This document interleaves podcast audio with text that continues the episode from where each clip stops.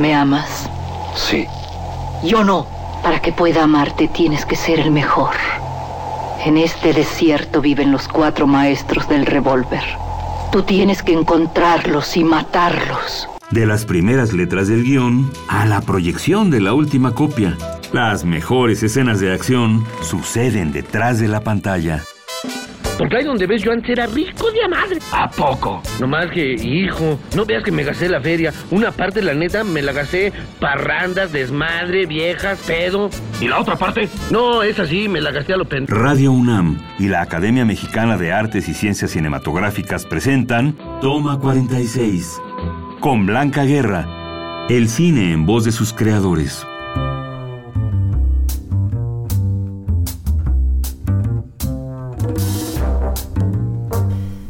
Muy buenas tardes, estamos de nueva cuenta en Toma 46 con nuestro gran invitado Felipe Casals.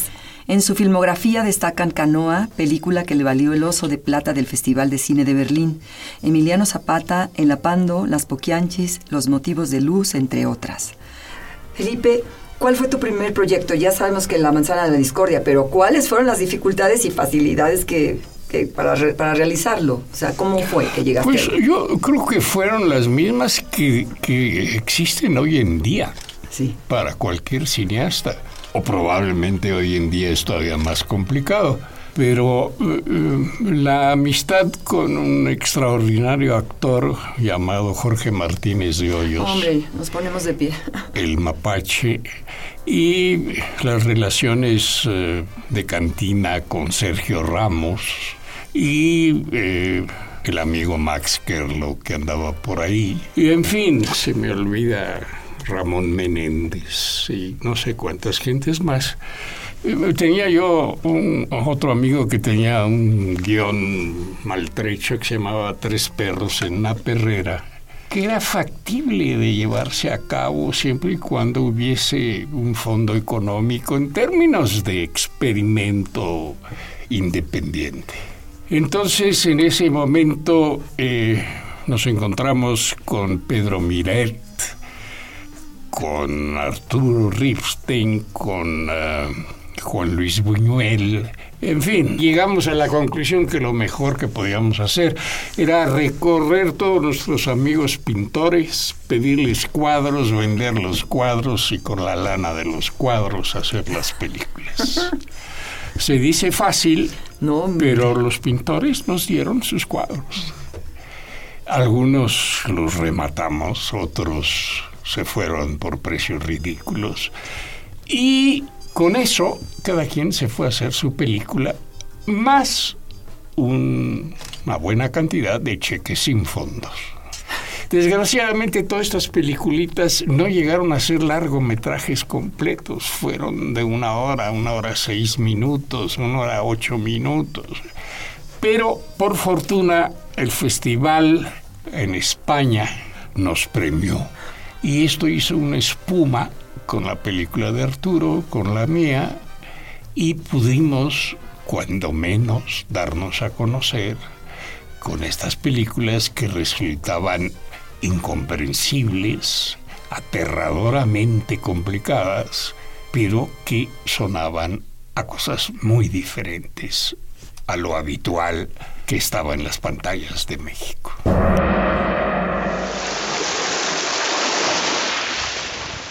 Altamar. La película del verano sobre una entrañable pareja de viejitos que atraviesa el mar Caribe a bordo de una lanchita ahora tiene su precuela. La Habana. Conozca la historia de cómo se conocieron y enamoraron los protagonistas 30 años antes.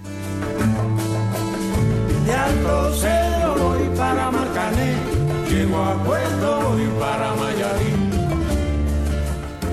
A menudo cuando un filme resulta un éxito en taquilla o resulta muy popular entre el público, se hacen otros inspirados en él.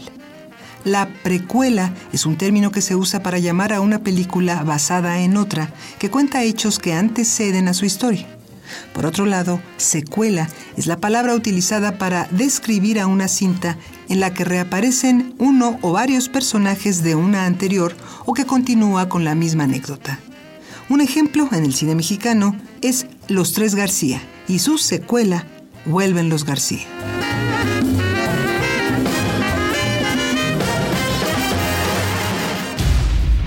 La diferencia de que hace el participar en festivales importantes de prestigio y que te pueden dar esa relevancia y sobre todo esa, la, la repercusión ¿no? que tiene, esta cosa que se va haciendo como más grande, más grande y se va contagiando con, para otros. Sí, eran los años 70, no había tantos festivales como hoy, quizás hay más festivales que Sin películas. duda, claro, no digamos ya en la, en la República, hay casi, casi el mismo número de películas es un que negocio se bollante para los de los festivales, ¿no? O sea, Claro. Digámoslo con sinceridad, son los cuadros de Lilia Carrillo, de Manuel Felguérez, de José Luis Cuevas y de muchos otros, Gabriel Ramírez, los que nos permitieron hacer esas películas. Sí, este, claro. Que no me atrevo a recomendar hoy en día, por supuesto, pero bueno, ni esas ni ningunas. Ciertamente también era un ambiente como muy eh, cohesionado, ¿no, Felipe? Como mucha solidaridad entre el ambiente cultural del país. Sí, sí. No Bueno, estaba el tan ambiente cultural disperso. estaba en la zona rosa. Y había una cohesión. Exacto. Eso es indiscutible. Había una cohesión literaria.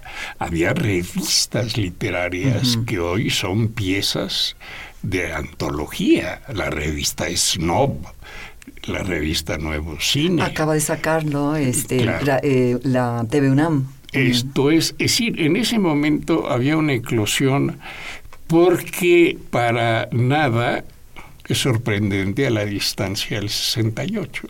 Es decir, el rancho se terminaba y comenzaba la vida civil, pero para las gentes jóvenes. El resto del país no entendía lo que pasaba. Y la eclosión de todo esto fue el 68, de una manera o de otra. Y bueno, también había esa influencia de la juventud de otros países, ¿no? se quiera o no, hoy en día otra vez, Claro. los jóvenes son los que están adelante.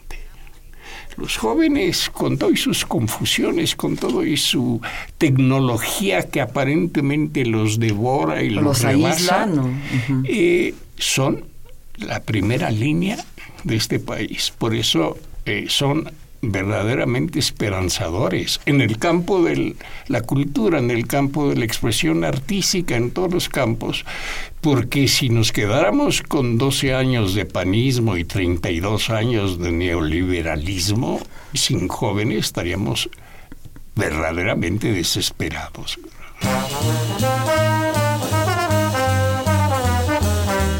Y a propósito, ¿se aprendió bien su diálogo? Sí, señor. Por cierto que en una de las líneas hay unas faltas de ortografía.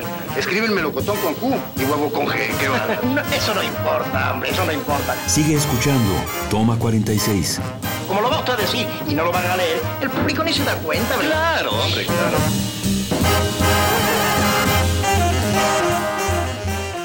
Nosotros como cineastas ponemos en la pantalla el 70%.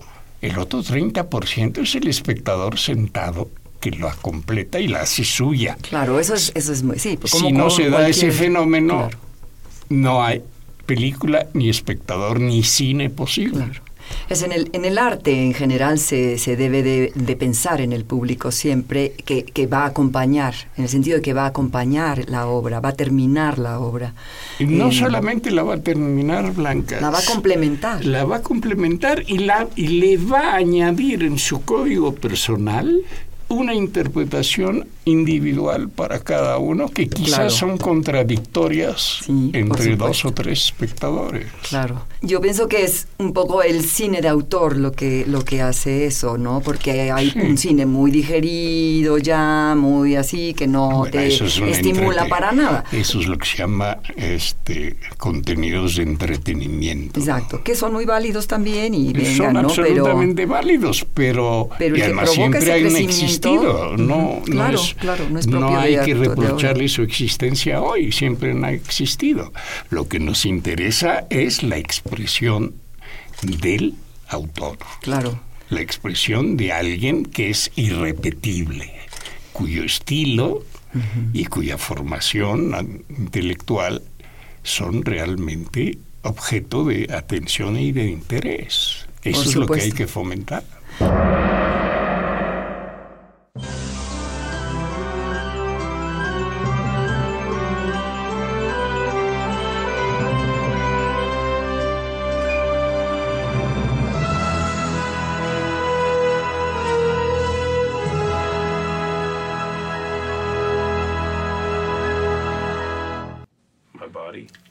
Perdón, perdón, ¿me deja pasar? ¿Lleva mucho de haber empezado? No, apenas. ¿En qué va? La heroína acaba de enterarse de que su esposo tiene cáncer. ¡Ah, claro! Ya la vi. Al final se muere. Se conoce como spoiler al adelanto no deseado del final o de una parte importante de la trama de una película. El término viene de la palabra inglesa spoil, que significa arruinar y describe justamente cómo se puede estropear el disfrute de una película. Ciertamente el cine de autor es lo, aquello que, el, que, el, director, que el autor va a contar, va a comunicar, pero no tampoco tiene que dejar de, el punto de vista del si no no puede dejar de no puede dejar perder de vista al espectador no, de ninguna manera, porque la película está hecha para el espectador. exactamente. Es decir, las películas que están hechas para la contemplación de uno mismo no tienen objetivo ninguno. No tiene sentido, claro. No tienen sentido. Además, es, eh, por otro lado, este, una mala jugada, porque es mentirle al productor, al que pone el dinero, que siempre aspira al menos a recuperar su inversión, si no es que a ganar unos centavos. No, aquí el asunto es que el cine se ha convertido hoy en la actualidad, desgraciadamente, en un desencuentro con el espectador. Es decir, ¿cuál era el cine mexicano? El cine mexicano era el cine que veía los pelados y otro cine por ahí que veía la clase media, que era un género admirable, el melodrama. Pero todo esto se acabó. Hoy es tanto lo que hay que ver y ha sido tanta la influencia del cine norteamericano, malo o bueno, sobre los espectadores, que su encuentro con el cine mexicano tiene que obedecer a la particularidad temática del espectador. Los chavos de la colonia Sifón no van a ir a ver los problemas de la colonia Condesa. Pero también estabas de acuerdo en que en que debe ser también hay un hay uno hay un cine con temas universales. De hecho lo hay, puesto que si el Oscar lo ven millones de gentes es que el cine le sigue interesando. Si no, no, no acudirían a ver la entrega del Oscar. Pero también estamos de acuerdo en que todas las películas deben ser exhibidas. Eh, y probar suerte con su público, con el que le corresponda. Con el que le corresponda. Lo que pasa es que hay que restablecer de qué manera, dónde está ese público para esas películas. Exactamente. Y no aventar todo en el mismo costal, porque el resultado es evidentemente que hay unas que no las quiere ver nadie. No es cierto, es que no sabe verlas, no puede, no, no conoce. Sí, es, este, es conducirlas hacia el, el, público que les corresponde y tener un lanzamiento publicitario que le corresponda también. Que le corresponda también. Ah, tiene que haber una coherencia. Claro. Es que no hay coherencia entre ese, ese, ese final y ese producto. No hay coherencia en el tránsito. O no quieren que haya coherencia, no lo sé. Pero en fin. Yo creo que sería benéfico para todos, pero bueno, ¿qué tal si lo dejamos para el siguiente programa de Toma 46? Señores, muchísimas gracias por atendernos y por estar eh, pendientes de la conversación con Felipe Casals, a quien queremos tanto y le agradecemos mucho su quehacer cinematográfico. Hasta la próxima. Tan, tan.